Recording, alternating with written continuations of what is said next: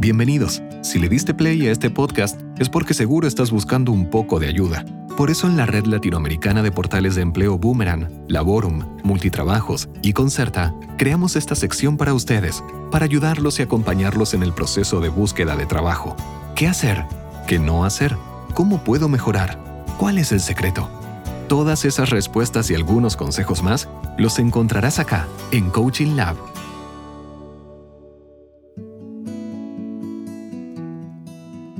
Bueno, arranquemos por el principio. ¿Cómo enfrentamos un despido? Si bien con la coyuntura de estos tiempos es difícil realizar las cosas que nos gustan, como ir al gimnasio, estar más tiempo con tus hijos, tus amigos, entre otras cosas, puedes organizar una parte de tu día para mantener la cabeza ocupada y la otra para buscar trabajo. Está muy bueno lo que dices, Juan, pero esto no quiere decir que sea fácil. Sabemos que ser despedido es una de las situaciones más difíciles que tenemos que enfrentar laboralmente y por eso queremos ayudarte a evitar estos cuatro errores más comunes al momento de ser despedido. ¿Qué serían esos errores, Clara? Generalmente cuando somos despedidos, lo primero que hacemos es entrar en pánico. Y es normal que te sientas triste o enojado, pero lo que te recomendamos es no alterarte, asimila la noticia y analiza con tranquilidad la situación. Es muy interesante lo que comentas, Clara, porque el segundo error que se comete, si es que no logras controlar tu ira, es descargarte con los que te aprecian y muchas veces contra ti mismo. Sí, Juan. También es importante no descargarte y mostrar enojo frente a tu jefe, ya que salir bien de esa reunión te ayudará a pedir referencias para tus próximas entrevistas. Y si tienes algo para decirle a tu jefe, primero tienes que encontrar la calma para luego hablar sereno. El cuarto error muy común que sucede es que tendemos a escondernos de nuestros compañeros de trabajo por vergüenza a lo sucedido. Pero lo mejor que puedes hacer es salir con la cabeza en alto y despedirte de las personas con quienes has compartido tanto tiempo. Es muy triste ese momento por el cual atraviesas y es aconsejable que saques el pie del acelerador y te tomes un tiempo para ti. ¿No es así, Clara? Sí, es un proceso de cambio. Y me das pie para hablar sobre cómo la vivenciamos, que las vamos a estar dividiendo en cuatro etapas. Uno, Sentimiento de insatisfacción. Dos, Reflexión y elección de un área de mejora, el ¿qué voy a hacer? Tres, Desarrollar un plan de acción. Cuatro, desarrollar un hábito. Clara, si me permites voy a empezar con el primero. Por lo general tendemos a automutilarnos diciéndonos cosas feas a nosotros mismos, y eso baja la autoestima. Tenemos que aprender a gestionar nuestras emociones para enfrentar de manera adecuada la incertidumbre. Para poder avanzar a la siguiente etapa, es clave tener capacidad de automotivación y ser capaz de visualizarnos en el nuevo estado que queremos estar, emprender, nuevo trabajo, un año de descanso, reinventarse y darle un giro a mi carrera, etc. Una vez que reconoces lo que no te gusta de la situación actual, debes definir tu objetivo. ¿Qué quieres conseguir? debes realizar un proceso de autoconocimiento que te ayude a identificar tus fortalezas y debilidades, definir tu objetivo profesional y hacer un plan de mejora para conseguirlo. Para poder ayudarte, te daremos un ejemplo. Matías estuvo sus últimos cinco años trabajando como supervisor de call center en una empresa multinacional. Y aunque le fue bien, no pudo optar a nuevas opciones dentro de la compañía porque su nivel de inglés es básico.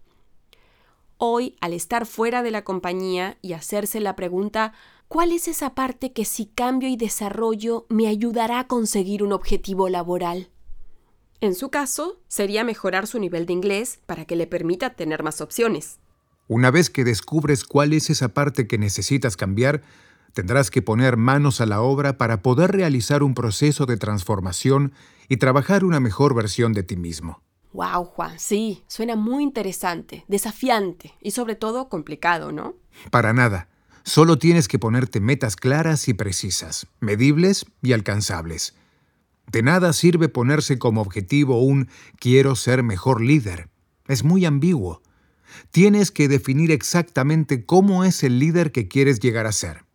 Por ejemplo, ¿qué es eso que podrías hacer de forma totalmente distinta para conseguir tu objetivo profesional. Por ejemplo, si ya identificaste que para tener mejores opciones de trabajo necesitas aprender inglés, toma acción ya. Si cuentas con los recursos para tomar un curso, hazlo y ponte una fecha para lograr dar una buena entrevista en inglés. Y si no cuentas con los medios económicos, no dejes que eso sea un impedimento para conseguirlo. Hoy en Internet está todo. Tienes clases gratuitas en YouTube, aplicaciones en el celular y un sinfín de opciones que están a un clic. Espectacular. Metas claras igual a objetivos claros. Sí, y nos queda un último punto que es desarrolla un hábito. Mm, nada fácil, Juan, pero tampoco imposible. ¿Qué deberíamos realizar en esta última etapa? Debes preguntarte, ¿qué es eso que he hecho que anteriormente no lograra ser persistente al momento de cambiar un hábito? Por ejemplo, eres impuntual y sabes que es un hábito que tienes que cambiar porque te perjudica no solo laboralmente, sino también en lo personal. Pero, cada vez que intentas cambiar este hábito y llegar a la hora, te dura solo un par de días y vuelves siempre a lo mismo. ¿Y cómo se transforma eso a un hábito? Debes ser consciente para poder transformarlo y poder cambiarlo día a día. No se hará de un día para el otro. Deberás tener constancia para poder incorporar este hábito. Bueno, bastante desafiante todo lo que estamos planteando, pero todo ayuda para poder transitar este proceso. Así es, Clara. Y con esto cerramos nuestro primer capítulo.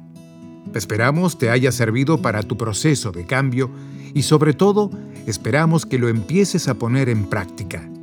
Te esperamos en nuestro siguiente episodio porque esto apenas empieza.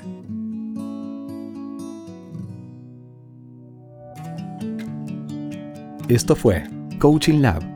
Nos encantó haberte ayudado con nuestros tips y consejos. Sigue escuchando los siguientes episodios, que tu nuevo trabajo está más cerca.